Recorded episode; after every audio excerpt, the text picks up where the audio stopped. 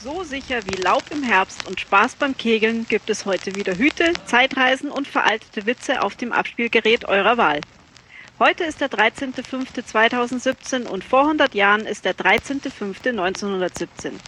Liebe Zeitreisende, ich bin Silke und nach mir hört ihr Harald, Klodwig, Steffen und Louis in der 64. Ausgabe des Vor 100 Podcasts.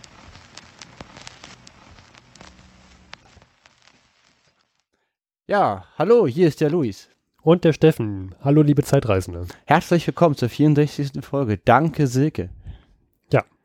Ähm, wir fangen gleich an mit der Strukturierung der Folge. Ja, genau. Wir werden als Louis und Steffen heute in der ganzen Folge über die Zeit von vor 100 Jahren reden. Harald und Klodwig gibt es heute nicht.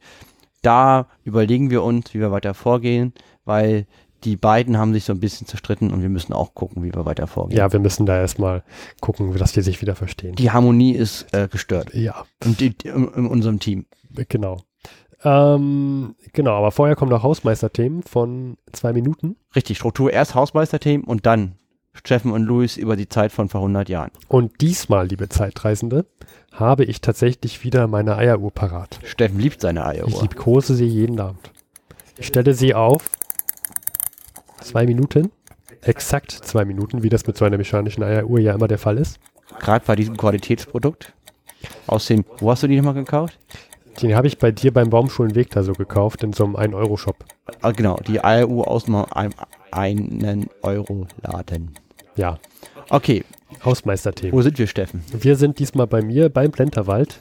Nicht im Plenterwald, aber beim Plenterwald. Genau. Hausmeisterthemen sind auf zwei Minuten begrenzt durch die IRU, weil Podcaster reden gerne über sich selber und deswegen machen wir diese zwei Minuten Aktion, um uns da selber zu begrenzen, weil wir ja über die Zeit von vor 100 Jahren reden wollen. Und die Hausmeisterthemen nehmen wir tatsächlich am 30.04. schon auf. Morgen ist der 1. Mai. Ja, langes Wochenende, yippie. Uhu.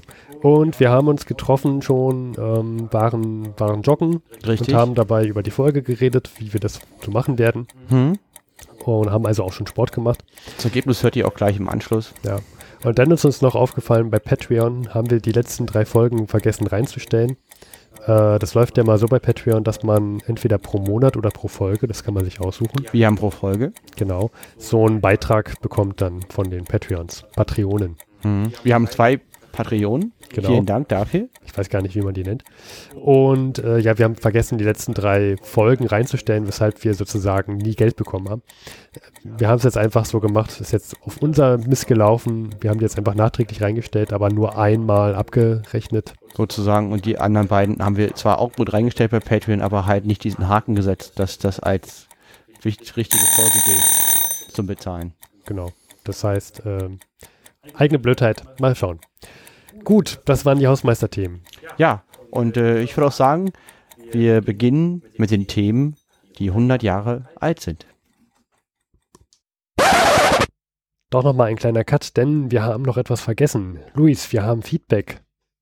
Ja, wir haben uns sehr gefreut und das spielen wir jetzt gleich in Folge ein. Ja, ähm, da haben wir es. Ja, guten Tag, hier ist der Martin aus Karlsruhe. Ich habe gerade eure Ausgabe 63 gehört und habt das vom Kronprinzenpokal. Also äh, der lief bis 2011 auf jeden Fall unter dem Namen Länderpokal. Wenn er bei Wikipedia einfach mal Länderpokal eingibt, dann seht ihr die Siegerlisten bis 2011. Das war dann zum Beispiel bei den Frauen Rheinland. Bei den Herren waren es 2010 Mittelrhein. An den Namen erkennt man schon, dass es nicht nach Bundesländern ging, sondern nach den Landesverbänden des Fußballverbands. Beispiel Baden-Württemberg, da gab es natürlich, da gibt, gab es falsch, da gibt es immer noch sozusagen den äh, Badischen Fußballbund oder wie der genau heißt. Also es gibt einen Badischen Verband und einen Württembergischen Verband. Dementsprechend gab es natürlich eine badische Mannschaft und eine württembergische Mannschaft. Und in dem Artikel wird sich dann auch bezogen auf diesen Kronprinzenpokal, also Länderpokal wäre der richtige Suchbegriff. Ansonsten vielen Dank für eure Sendung. Gefällt mir sehr gut, auch wenn ich nicht unbedingt alle Meinungen teile. Macht weiter so und vielen Dank. Tschüss. Ja, vielen Dank für dieses Feedback. Ähm, wir haben ja gesagt, und man kann uns gerne Feedback senden an den Anrufbeantworter mit der Nummer, die wir am Ende der Folge mal haben. Ähm, Genau. Wenn ihr euren Namen nicht ansagt, dann gehen wir davon aus, dass wir euch einspielen dürfen. Ja, dazu nochmal also eine Richtigstellung zum Kronprinzenpokal. Vielen Dank an dieser Stelle. Vielen Dank und danke fürs Hören. Ja, dann kommt tatsächlich die, kommt tatsächlich die Themen von heute vor 100 Jahren.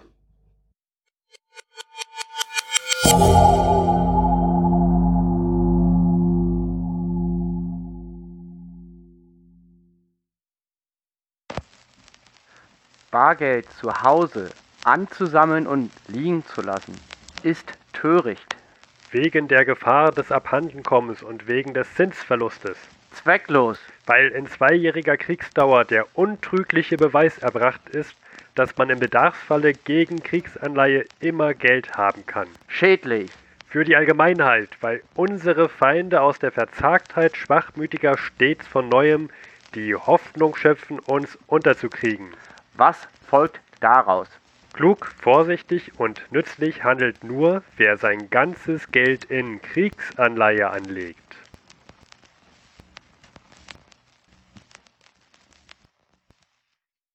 Das, das waren, das haben wir uns nicht ausgedacht, sondern das war gerade eine Zeitungswerbung für die Zeichnung der neuen deutschen Kriegsanleihe, und zwar der sechsten deutschen Kriegsanleihe, die am 15. März begonnen hatte.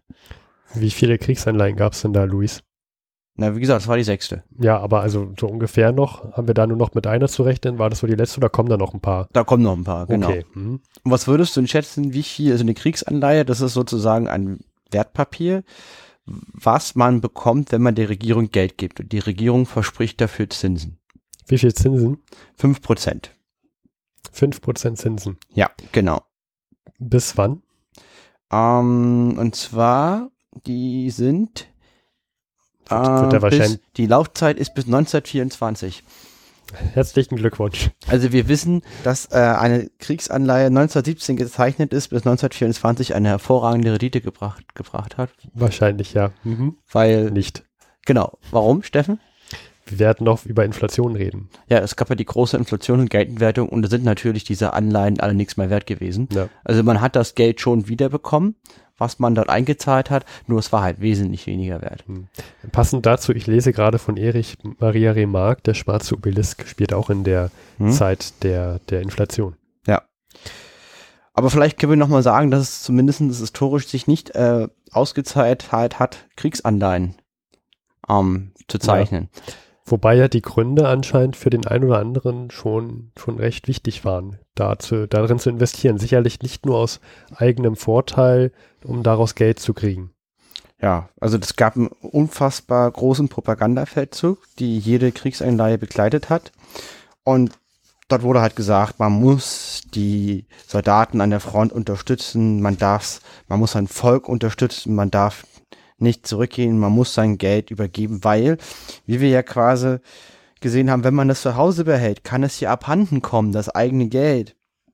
Und ähm, Das will man ja nicht. das will man ja nicht. Und man, man schadet sein eigenes Volk, also besser das Geld der Regierung übergeben, weil die weiß ja viel besser, was, was damit zu tun ist. Hat sich ja dann auch ähm, jetzt aus 100, vor 100 Serie, vor 100-jähriger Sicht auch als äh, nicht wahr.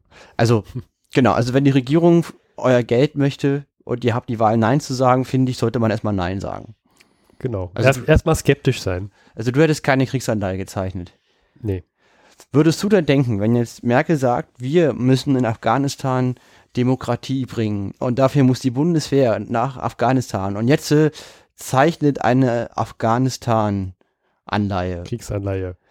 Würdest Jetzt, du, jetzt sofort. würdest du da sagen, und ihr kriegt 5% dafür, dafür Rendite? Oder sagen wir mal sogar 7, was ja wesentlich mehr wäre als ähm, jetzt aktuell im Festgeldkonto. Ich würde Twitter öffnen und einen Shitstorm auslösen. Also du würdest es nicht geben. Nein. Hältst du das grundsätzlich heutzutage für möglich, dass eine Kriegsanleihe, nochmal dieses, dieses Konzept, ich führe einen Krieg und, und rufe die Bevölkerung zum Spenden auf für diesen Krieg, dass das Erfolg haben könnte? Jetzt, also in der jetzigen Situation würde ich sagen, so in dem Maße nicht mehr. Hm? Also wenn, wenn jetzt Merkel aufrufen würde, ich glaube, ganz viele würden ähnlich denken wie ich, Hm? würden sagen, mm, nö. Macht was anderes, aber nicht das. Äh, ich bin der Meinung, dass das genauso funktionieren würde wie vor 100 Jahren. Der Mensch hat sich nicht verändert. Wir haben nur, wie du gerade gesagt hast, du hast völlig recht, ähm, die Situation ist nicht die gleiche. Also wenn man jetzt morgen eine Kriegsanleihe einführt, dann haben wir ja nicht das, was 1917 war, weil wir müssten erstmal Mhm. mehrere Millionen Deutsche ins Militär stecken und an irgendeinen furchtbaren Schützen graben. Und ähm, dann sieht die Situation ja ganz anders aus, weil wenn du jetzt drei Söhne hättest, die wir natürlich nicht haben, und die sind alle an der Front und kämpfen und sterben, dann möchte man ja irgendwie auch alles dafür tun, dass die lebend wiederkommen. Und dann ist so eine Kriegsanleihe doch ganz attraktiv auf einmal. Aber Luis, wie du ja so richtig gesagt hast, wir haben diese drei Söhne nicht Nein, ähm, zusammen. Und das habe ich ja nicht gesagt. Wie- wie- Es könnte doch jeder für schon wieder sich. ganz, ganz seltsam. Die, ich, ich, ich sehe schon wieder Hörerpost eintrudeln. Ich meinte, ich meinte jeder für sich. So, Ja. Aber ich denke auch, dass, dass ähm, bis, bis es zu so einer Situation wieder kommen kann, da geht, da muss auch noch einiges passieren. Das würde nicht in den nächsten zwei, drei Jahren möglich sein. also man müsste einen irrationalen Fantasten als Präsident wählen, zum Beispiel. Ja, vielleicht ein Populisten. Ja, der, der, Mhm. der nichts von Fakten hält und nur das glaubt, was man im Frühstücksfernsehen sieht. Ja, ungefähr das. Ungefähr Mhm. das. Ja, jedenfalls, Wie in anderen Ländern vielleicht. also ich wollte auf den Punkt, wir schweifen ab, auf den Punkt ähm, Sozialdruck hinaus. Und äh, wie hier klingelt irgendwas, Steffen? Was klingelt Ja, denn? ich habe natürlich mein Festnetz nicht abgestellt, Luis. Ja, genau.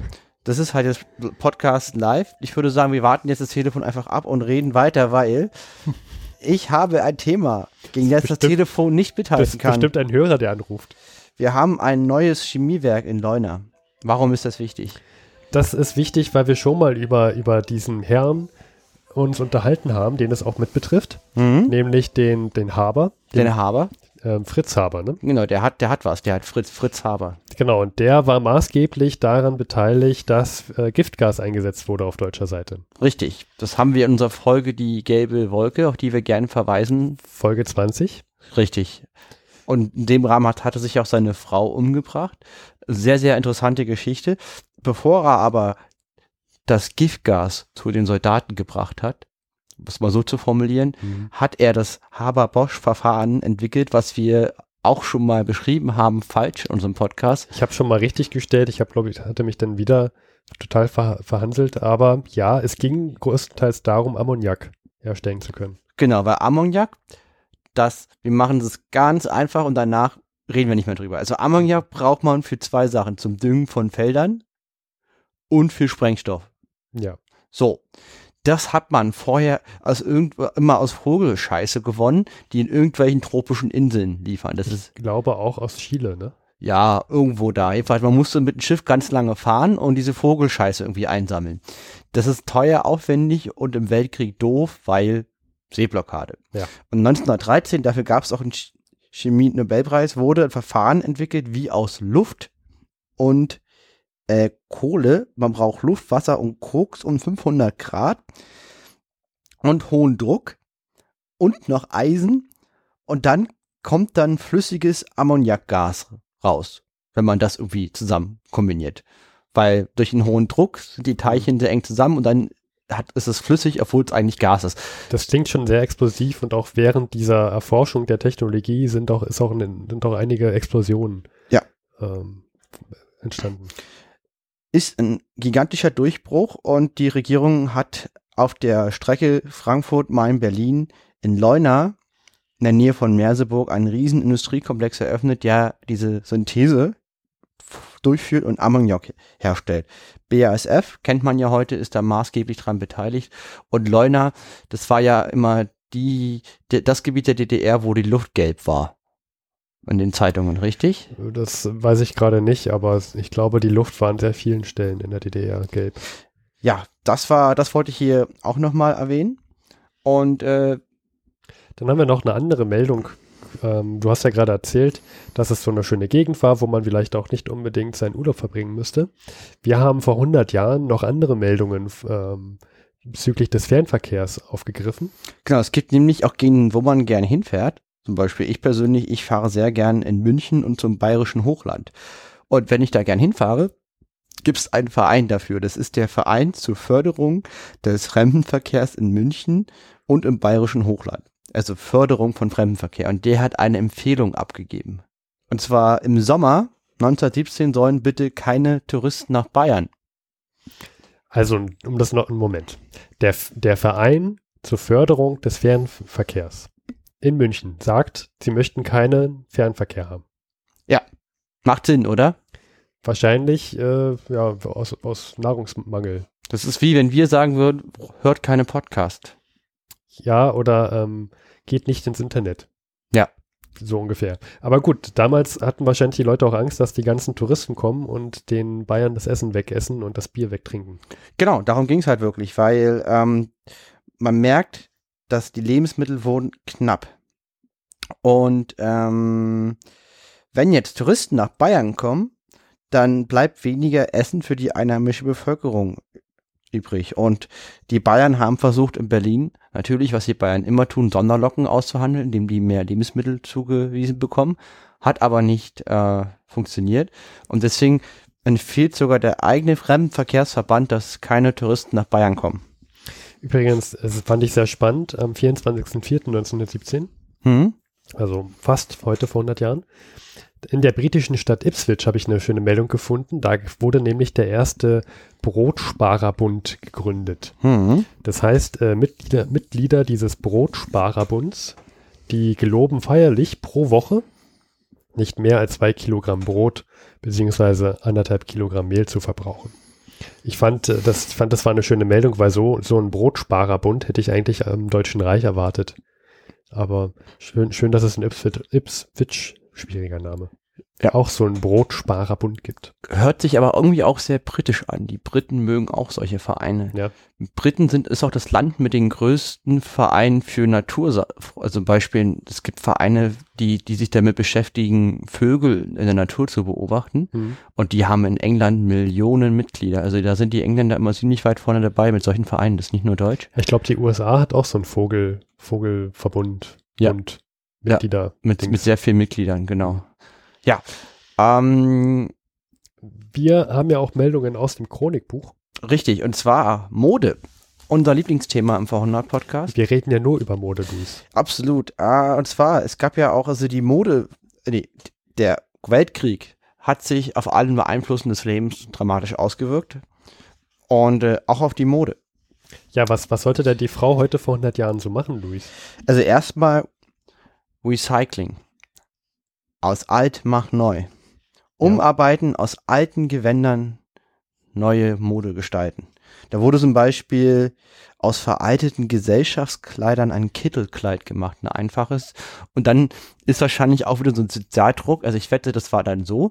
Man hat seine alten Kleider, die man eh nicht wollte. Man wollte jetzt allen zeigen, wie toll man die eigenen Soldaten supportet. Und da hat man dann das olle Kleid genommen, daraus so einen mega hässlichen Kittel draus gemacht. Umso hässlicher, umso besser. Und ist damit rumgelaufen und hat allen erzählt, wie toll man doch die eigene Sache unterstützt, indem man alte Kleider verwendet. Ja. Und natürlich blanke Not ist sicherlich auch noch mit rein. Ja, Tante Ingeborg unterstützt die Leute, indem sie aus ihren alten Kleidern einen Kittel macht. Genau, es gibt nämlich eine Reichskleidungsstelle in Berlin, warum auch nicht? Und die hat natürlich, was macht so eine Reichskleidungsstelle? Eine Kleiderordnung. Natürlich. Und die möchte den Verbrauch von Web-, Wirk-, Strick- und Schuhwaren halt einschränken, weil die Ressourcen halt für den Krieg genutzt werden das, sollen. das finde ich halt auch sinnvoll. Weil äh, sowas muss ja auch koordiniert werden. Das sind ja auch wichtige Stoffe, die, im, die, die es im Krieg halt äh, zu koordinieren geht, gilt. Ja, Ne? Genau. Das sind ja alles Ressourcen, die man irgendwie einplanen muss. ja, absolut. Jedenfalls, ja. Und, ähm, und die neuen Bestimmungen besagen, eine Frau hat grundsätzlich zwei Alltags- und ein Sonntagsgewand. Außerdem ein Kleiderrock, zwei Blusen, ein Winter- und ein Sommermantel, drei Schürzen und ein Paar Winterhandschuhe und sechs Taschentücher. Nicht sieben, sechs Taschentücher. Natürlich damals Stofftaschentücher. Ja, Mhm. äh, kann eklig werden, wenn man Heuschnupfen hat. Mhm. Aber gut. Und äh, was fehlt? Also es gibt einen modischen Gegenstand, der nicht von den Bestimmungen betroffen ist. Kannst du nochmal bitte wiederholen? Also, also Handtücher, dann, dann Röcke, Blusen, Mantel, Schürzen, Schuhe, Taschentücher. Stiefel. äh, Hüte. Ja. Richtig. Hüte fehlen noch. Lediglich Hüte und andere Kopfbedeckungen unterliegen na nach der neuen Verordnung keine Beschränkung. Also konnte man sich bei Hüten richtig austoben. Ich möchte diesen Satz so wortwörtlich vorlesen, wie er hier in diesem Chronikjahrbuch drin steht. So können sich die Frauen zumindest mit einer beliebig großen Kollektion von Trauerhüten eindecken, für die in den deutschen Zeitungen lebhaft geworben wird. Das Mhm. finde ich makaber und leider nicht lustig. Es gibt, wenn man das Berliner Tageblatt mal durchguckt, dann gibt es immer mal wieder Stellen von, von Modezeitungen und das ist tatsächlich so, dass dann in den Zeitungen Zei also Zeichnungen angefertigt wurden von Mhm. irgendwelchen Hüten. Hm? Ähm, also so, so kann man sich das damals vorstellen, dass halt Zeichnungen von den Hüten äh, fertig gemacht wurden, fertig äh, gestellt wurden. Hm? Und zum Beispiel auch das KDW hat da regelmäßig inseriert und die aktuelle Hutkollektion da vorgestellt als Zeichnung. Genau. Noch einen abschließenden Punkt. Also, wer von euch, lieben Zeitreisenden, auf die nächste Vor-100-Party geht, wo dann quasi nur Mode von 1917 getragen wird, Mhm. wer kennt diese Partys nicht? Der sollte, Die sind legendär. der sollte Ballonmützen tragen. Wie, wie kann ich mir das vorstellen? Also wir können ja, ja, Also, ich habe ein Bild und das sieht, also das sieht aus, als wenn man ein Turban mit einem Korb verheiratet, mhm. das Ganze ziemlich groß macht ja, genau, so Und sieht das aufsetzt. tatsächlich aus. Also ich setze mir erst meinen Picknickkorb auf und, und den Picknickkorb umwickle ich mit einem mit Turban. So sieht's aus. Es sieht doch aus, als ob die Frau den falsch rum anhat. Ja, so, so sieht eine Ballonmütze aus. Mhm. Also wirklich sehr groß, imposant und wie soll ich sagen, sehr anders. Liebe Zeitreisende, ihr könnt ja mal in die Suchmaschine eures geringsten Missvertrauens Ballonmütze, nee, Ballonhut. Ballonmütze. Ich Ballonmütze. würde das als sehr individuell bezeichnen, höflich. Ja, ähm, auf einer Vor-100-Party würdet ihr aber nicht auffallen. Es wäre völlig normal. Ihr werdet die allergrößten. Ja. So, ähm, genau, und dann, Haben wir ja noch gesehen, äh, dass man im Schützengraben ganz andere Mode trägt. Ne? Ja. Da haben wir hier ein Bild. und nicht nur, wir haben nicht nur ein Bild, das ist eins der ikonischen Bilder des Weltkrieges. Also wenn man Bild Weltkrieg eingibt, kommt dieses Bild garantiert. Und das erschien heute vor 100 Jahren. In der, in der Münchner Illustrierte. Hm? Und das ist ein Reiter. Und dieser Reiter hat einen Speer in der Hand, eine Gasmaske. Und das ist einfach so sinnlos. Und dieses Pferd, er sitzt halt auf einem Pferd. Und dieses Pferd hat, ähm, es gibt tatsächlich Darstellungen mit Pferden, also Pferde mit Gasmaske. Mhm. Dieses hat keiner auf. Und es ist halt einfach so absurd, ähm, dass so veraltete Technologien, wenn ich das mal bezeichnen darf als Technologie, Pferd und Lanze mit sowas Neumodischen wie einer Gasmaske und einem Gewehr zusammenspielt. Ja, also es ist ein typischer deutscher Soldat mit Stahlhelm und Gasmaske mit Lanze und Pferd. Und das ist so total ruhig. Das hat sogar was Idyllisches, was Beruhigendes, dieses Bild. Aber Mhm. da ist was total falsch. Das sieht ganz, ganz grotesk aus. Ja, also was, was mir auf jeden Fall ins Auge stich, sticht, ist diese Gasmaske. Das passt nicht. Genau, wir werden das verlinken. Und das spricht auch sehr, sehr stark für diesen Krieg. Also, wenn ich jetzt drüber nachdenke, wenn ich drüber lege, ähm, du hast halt diese U-Boote, diese Flugzeuge, diese Panzer, die, das ist für mich das, die Moderne in diesem Krieg, diese technologische, moderne Komponente, das, dafür steht für mich die Gasmaske, die dieser Reiter anhat. Und du hast halt die Vergangenheit, die, die, die, die, diese, diese, dieser Speer und dieses, dieses Hotte Hü-Pferd, auf dem da drauf sitzt. Mhm. Und das sind halt für mich diese Monarchien, die gegeneinander kämpfen, diese, diese Adel, dieses Dreiklassenwahlrecht, was gerade reformiert wird. Das spricht sehr stark halt für diesen, das, dieses Bild sagt sehr viel über diesen Weltkrieg aus, doch. Das ist, ähm, Ja, wir werden es verlinken Zusammen, gut zusammengefasst, ja. und ähm, ja, Was wollten denn eigentlich so die, die Männer im Schützengraben? Die wollten ja eigentlich endlich mal Frieden. Ne? die wollten da raus, die hatten gar keinen Bock da Ja. Und so vor 100 Jahren, da gab es auf einmal eine Kriegskonferenz ähm, in Kreuznach. In Kreuznach, ja. Da hast du was rausgesucht, Luis. Das ist ja etwas, was wir seit lang fordern. Aber Kriegsziele. Richtig, aber im Rahmen der SPD ist es, dass die SPD Kriegsziele fordert, weil die hat ja dem, dem Krieg zugestimmt, Hm. um halt das eigene Volk nicht zu verraten, aber ohne Kriegsziele von der Regierung abzuverlangen, was wir persönlich sehr unglücklich finden.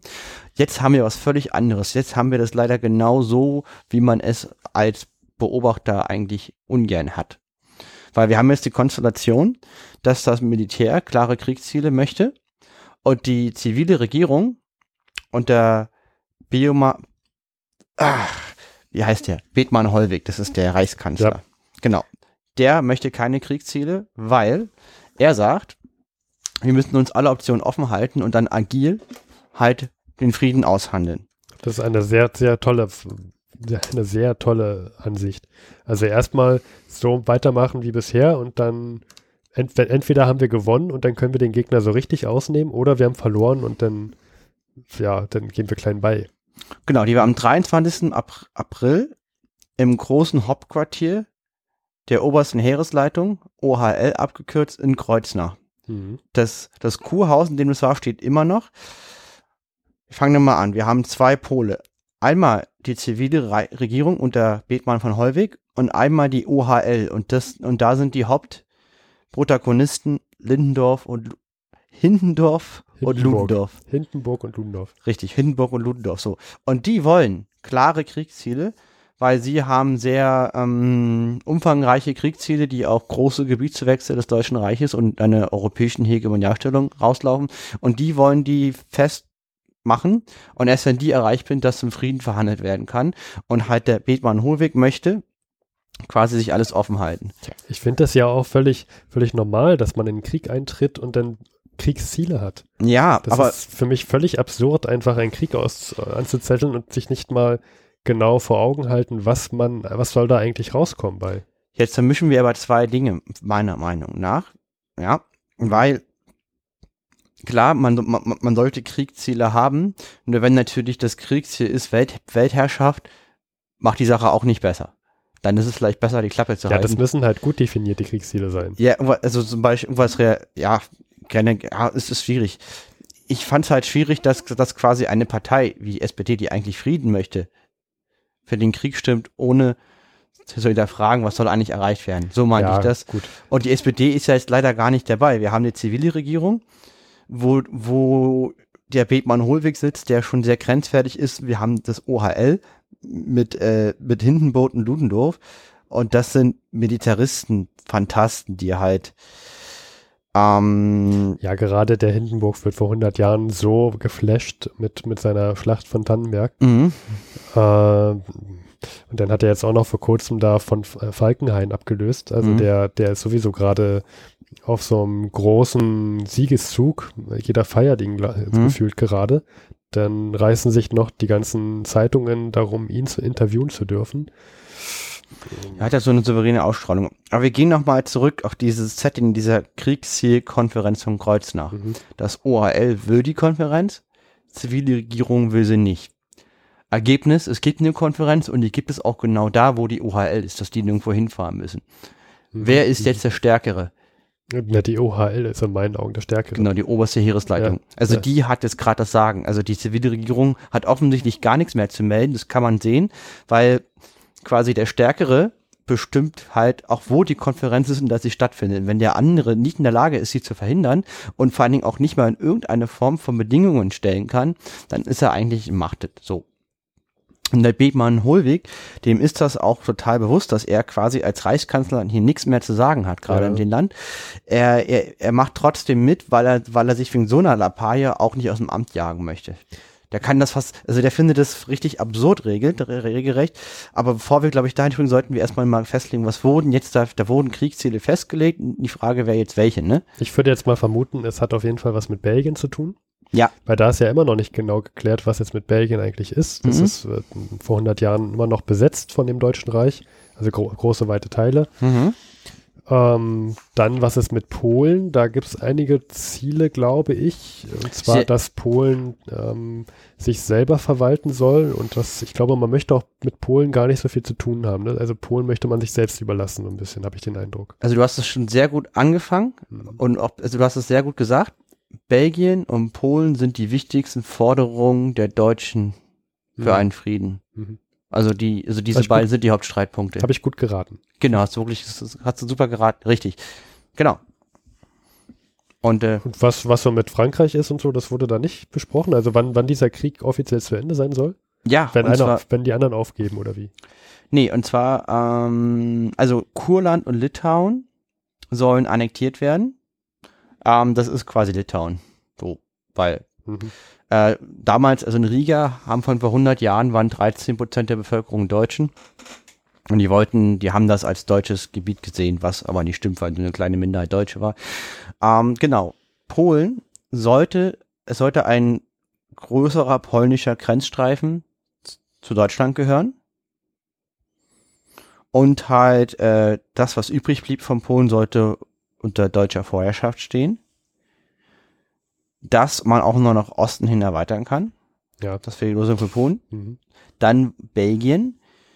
Und zwar Belgien sollte zu einem Puppet, also zu einem Puppet, also zu einem Puppenstaat geschmiedet werden. Also, dass die sich zwar selber verwalten können, aber eher so ein, unter der Herrschaft von Deutschen Reich, oder wie? Vasallenstaat. Ja. Und äh, Lüttich, die Küste mit Brügge, wäre deutsch, weil da möchte die Marine Stützpunkte gegenüber von England aufbauen. ja, verständlich. Dann wäre Luxemburg und dann das Frankreich, was auf der Westgrenze von Luxemburg, so ein kleines Zipfelchen, ähm, wäre auch in Deutschland. Ich meine, das ist ja auch größtenteils schon eingenommen worden. Ja. Und Grenzverbesserung in Elsass und Lothringen. Was halt hier auffällt, ist, dass Frankreich verhältnismäßig in Ruhe gelassen wird. Die müssen zwar ein bisschen was abtreten, aber das ist ungefähr ein Prozent ihrer Gesamtfläche. Halt Belgien wäre Be Be Belgien wäre quasi ein Vasall Deutschlands und auch Polen. Das sind die Kernaussage des Kreuznacher Programms, was Deutschland betrifft. Das finde ich schon, ich finde, das ist, also, Moment. Ich finde, das ist eine harte Aussage, weil, wenn man sich an, wenn man sich 1914 zurückruft in Erinnerung, dann hatte Belgien da nie so richtig was zu tun mit dem Hm. Grund, in jetzt in den Krieg einzutreten. Man hat einfach, ähm, man wollte ja gegen Hm. Frankreich vorgehen und hat halt in Kauf genommen, ähm, die Soldatentruppen über Belgien schicken zu müssen, einfach weil es eine Abkürzung ist. Ja. Das heißt, Belgien war einfach nur zu, zur falschen Zeit am falschen Ort, Richtig. um mal diese Metapher zu gebrauchen.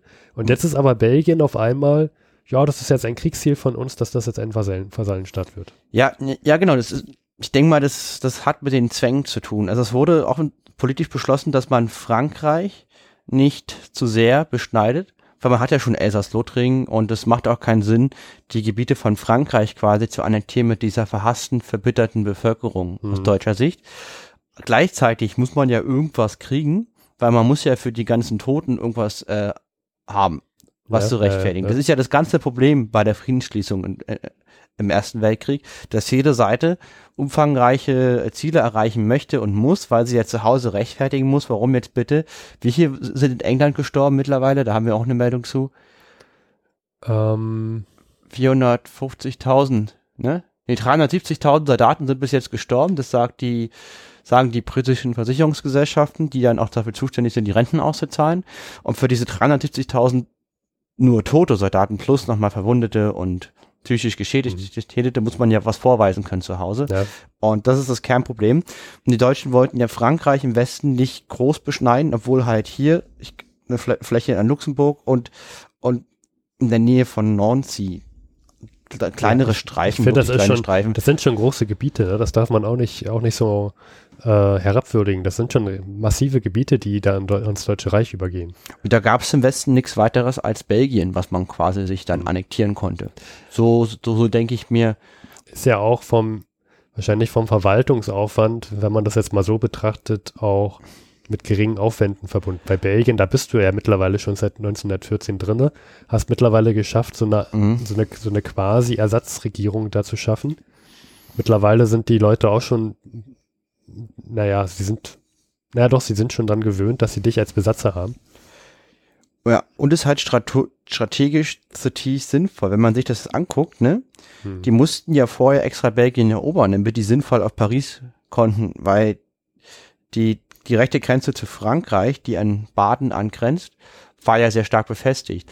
Und wenn man jetzt Belgien hat, ist die französische Grenze wesentlich länger und man ist wesentlich näher an Paris und kann jederzeit wesentlich schneller und effektiver auf Paris zustoßen und hat quasi Frankreich auch unter Kontrolle. Ich wette, dass auch das ein Aspekt der Ja. Planung war. Und wo du das gerade sagst, dass ja Belgien, ähm, dass, dass der Deutsche in Belgien einmarschiert ist, das war ja auch ein Hauptgrund, warum die Briten auf einmal mit in den Krieg eingetreten sind. Was auch ein schwerer Fehler war. Hm. Also diese ganze Belgium, Rape of Belgium, das sind die Deutschen, die wieder losgeworden sind und das auch völlig zu Recht, weil das war ein Ja. Verbrechen, einfach dieses kleine Land zu überfallen, nur weil es im Weg ist. Hm. Ja, das, Aber das, äh, genau das würden sie sich ja jetzt auch ähm, dann, dann, das, das, das, also dieses Problem wäre dann auch weg, weil dann könnten sie einfach das nächste Mal gegen Frankreich, f- wenn sie das nächste Mal gegen Frankreich vorgehen wollen, könnten sie einfach über Belgien laufen und dann wäre der Brite nicht mehr da und würde sagen, hey, hey, hey, das geht so nicht. Ähm, also, wenn Deutschland den Krieg gewonnen hätte, hätte es so wie im Osten als auch im Westen Gebietszuwächse gefordert. Frankreich und Belgien wären Puppets, also nicht Puppets, also Vasallenstaaten gewesen, mit erheblichen Gebietszuwächsen auf deutscher Seite. Und Litauen, das Kurland, das ist so ein kleines Gebiet zwischen ehemalig Ostpreußen und Litauen. Und verschiedene französische Flecken wären gut, wären auch deutsch geworden. So, Mhm. so, so hätte eine europäische Nachkriegsordnung unter Deutschland ausgesehen, mit Deutschland halt als, als große Hegemonialmacht, was das Ziel war. Vor allen Dingen, die wollten langfristig im Osten wie im Westen ihre Grenzen sichern. Das war das Ziel der deutschen Regierung. Dazu gehört halt Belgien aus ihrer Sicht, weil sie dann gut auf Frankreich zustoßen können und halt die polnische Ostgrenze als Puffer zu Russland. Ja. Das wäre das. Und ähm, es gab noch eine zweite Konferenz mit Österreich-Ungarn, wo dann die Ziele innerhalb der Allianz der Mittelmächte attestiert wurden. Die würden wir aber in der nächsten Folge besprechen. Naja, gut. Apropos, ähm, wo wir so von sinnlosen Krieg reden, Hm. wir haben noch eine Meldung zur Somme-Offensive. Immer noch. Immer noch, ja. 6.5.1917 mittlerweile. Und die endet jetzt allerdings, die Somme-Offensive. Hm? Und zwar die auf französischer Seite. Und man hat hier einen Geländegewinn von sechs Kilometern auf einer Strecke von 20 Kilometern vorzuweisen. Ja. Herzlichen Glückwunsch. Für hunderttausende Tote. Ja. Wieder mal einer von unfassbaren Beweise, wie scheiße sinnlos Krieg ist. Die geht monatelang, diese Scheißschlacht, oder Mhm. diese Schlachten. Und dann hat man nur sechs Kilometer auf einer Strecke von 20 Kilometer gewonnen. Ja, also das ist, ich finde es mal wieder unfassbar. Und das machen die immer wieder. Und vor jeder Offensive denken die, hahaha, heute schaffen wir das. Also ich finde es, es ist unbegreiflich, was für ein Verbrechen die, die Führer der Armeen und der Gesellschaft an ihre eigenen Leute begehen, auf beiden Seiten damit. Gut, kommen wir nochmal zu was anderem. Du hattest ja vorhin schon Bettmann Hollweg erwähnt. Mhm. Der ist ja Reichskanzler vor 100 Jahren. Und der hat übrigens ähm, etwas erlassen vor 100 Jahren, und zwar vor dem 1. Mai. Denn der 1. Mai vor 100 Jahren war auch schon Tag der Arbeit. Da sind auch schon damals die Leute auf die Straße gegangen und haben demonstriert. Mhm. Aber der Bettmann Hollweg hat jetzt vor dem 1. Mai gesagt, ähm, nee, jeder, der streikt, das, das darf nicht sein, weil ähm, man würde ja dann die feindlichen Mächte unterstützen. Vor allem, wenn man streiken würde in kriegswichtigen Betrieben. Bethmann Hohlweg war der mit dem Plankoscheck für Österreich-Ungarn. Also der gesagt hat, na ja, greift da an, wir sind immer dabei. Der auch dann zum Auslos des ganzen Schlamassels mit beigetragen hat. Nochmal als Ergänzung. So, und ich finde, der, das ist, das ist ein, ähm, der, der Hintergrund hiervon, Mhm. da sehe ich ganz stark drin die, also die, die ähm, Februarrevolution in, in, in Russland. Und da, das fing ja auch an mit so Streiks in den Rüstungsunternehmen. Stimmt, das passt. Da habe ich Mhm. gar nicht drüber nachgedacht, aber das passt, ja. Vielleicht hat er auch Angst, dass es dann hier irgendwie ähm, zu Revolutionen kommen könnte, weil, naja, die Situation im, im Russland ist zwar schon anders als im Deutschen Reich vor 100 Jahren, aber nicht ganz so unterschiedlich. Auch, auch im Deutschen Reich leiden die Leute Hunger. Und wenn dann hier anfangen, die Leute anfangen würden zu streiken, wer weiß, was denn passieren würde. Ist auch echt perfide, weil Ja. Mit der Argumentation Sabotage kannst du ja das Kriegsrecht verhängen. Das heißt, du kannst die Leute standrechtlich erschießen lassen. Ja. Das heißt, ein Offizier könnte dann ein Tribunal bilden mit zwar ein paar anderen Offizieren und dann sagen, ja hier, die sabotieren den Krieg und äh, die werden jetzt erschossen. Bumm. Ja, so. Und Ja. das ist damit gedeckt. Genau. Und damit, ja, kam es halt zum 1. Mai 1917, wo trotz des Tags der Arbeit in den meisten deutschen Betrieben niemand gestreikt hat. Gut. Dann noch eine letzte Meldung, die fand ich einfach spannend. Luis fand, meinte, na, die ist doch nicht spannend. Ich fand sie schon spannend. Und zwar vor 100 Jahren wurde der 8-Stunden-Tag eingeführt für Eisenbahnmitarbeiter in den USA. Fand ich, fand ich interessant. Ja. Gut. Dann ähm, sind wir eigentlich schon fast am Ende angekommen. Äh, wir haben noch einen kleinen Teaser für die nächste Folge. Und zwar werde ich wieder jemanden vorstellen aus diesem Buch ähm, von Max Arthur, Last Post. Das war dieses Buch, wo jemand gesprochen hat mit alten Veteranen aus dem Ersten Weltkrieg und dann sozusagen die Interviews transkribiert hat. Und diesmal werde ich dann vorstellen den Private Albert Marshall, genannt Smiler, weil er immer so ein ähm, gegrinst hat wie so ein Honigkuchenpferd, glaube ich. Äh, als kleinen Teaser. Er ist auch über 100 Jahre alt geworden. Er ist ähm, 108 geworden. Um 1897 geworden. Und ich fand schon, er hat eine lustige Geschichte aus, also er hat sehr viele lustige Geschichten aus seiner Kindheit erzählt. Unter anderem, wie er reiten lernte. Und zwar lernte er reiten auf einer Gans mit ungefähr zwei Jahren. Da hat sein Vater ihn auf eine Gans gesetzt und meinte dann, ja, die Gans hat es nicht ganz so toll gefunden. Aber sie haben beide festgestellt, wenn, wenn, er, wenn der kleine Junge rückwärts auf der Gans sitzt und sich beim Vater festhält, dann geht das.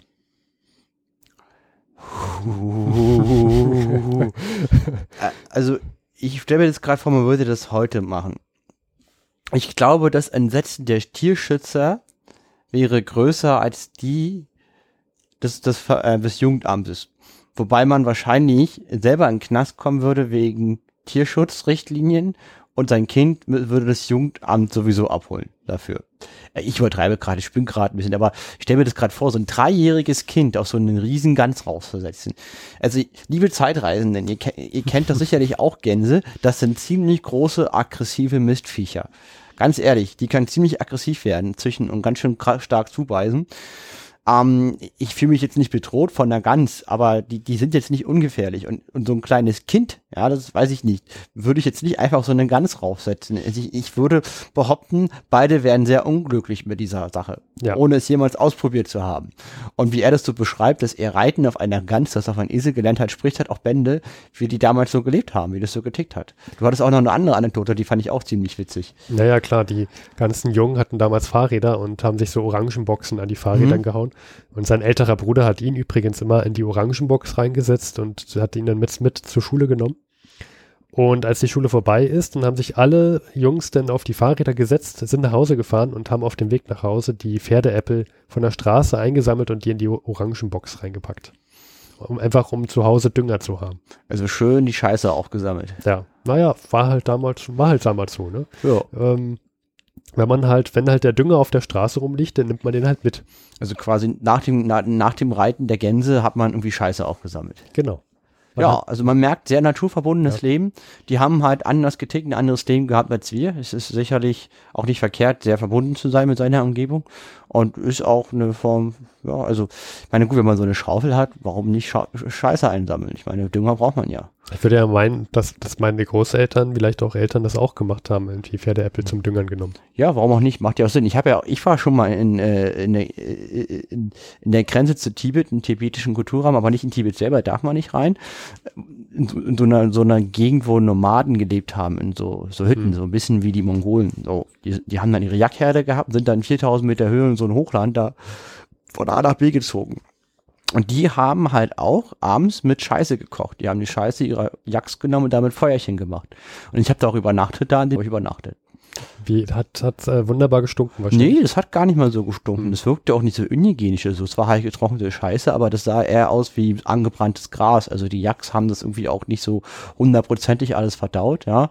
Und war da irgendwie gesammelt und hat jetzt auch nicht komisch gestunken und war jetzt auch nicht weiter schlimm irgendwie. Und die Scheiße, wenn die gebrannt hat, hat gut gebrannt. Und dann haben die so handgemachte Nudeln darüber gekocht und das hat man gegessen und es war eigentlich alles ziemlich lecker. Ich habe mir auch am Morgens dann mit einer kleinen Schüssel so ein bisschen frische Jackmilch erbettelt. Das war nicht, der kommt nicht so viel raus aus so einem Jack. Also das würde ich vielleicht nicht nochmal machen. Ich hätte gedacht, da kommt wie aus so einer Kuh irgendwie da mehrere Liter raus. So, da kommt viel voll wenig raus. Aber andere Geschichte. Aber halt mit Scheiße macht man Feuer. Ja, manchmal auch Geld. Habe ich auch schon erlebt. Gut, ich würde sagen, wir sind jetzt bei Scheiße angekommen. Das ist unser Stichwort, diesen Podcast nun zu beenden. Ja, und äh, vielen Dank, liebe Zeitreisende, fürs Reisen in der Zeit. Und bis zum nächsten Mal, wenn es wieder ist, wenn wieder Zeit ist zum Zeitreisen.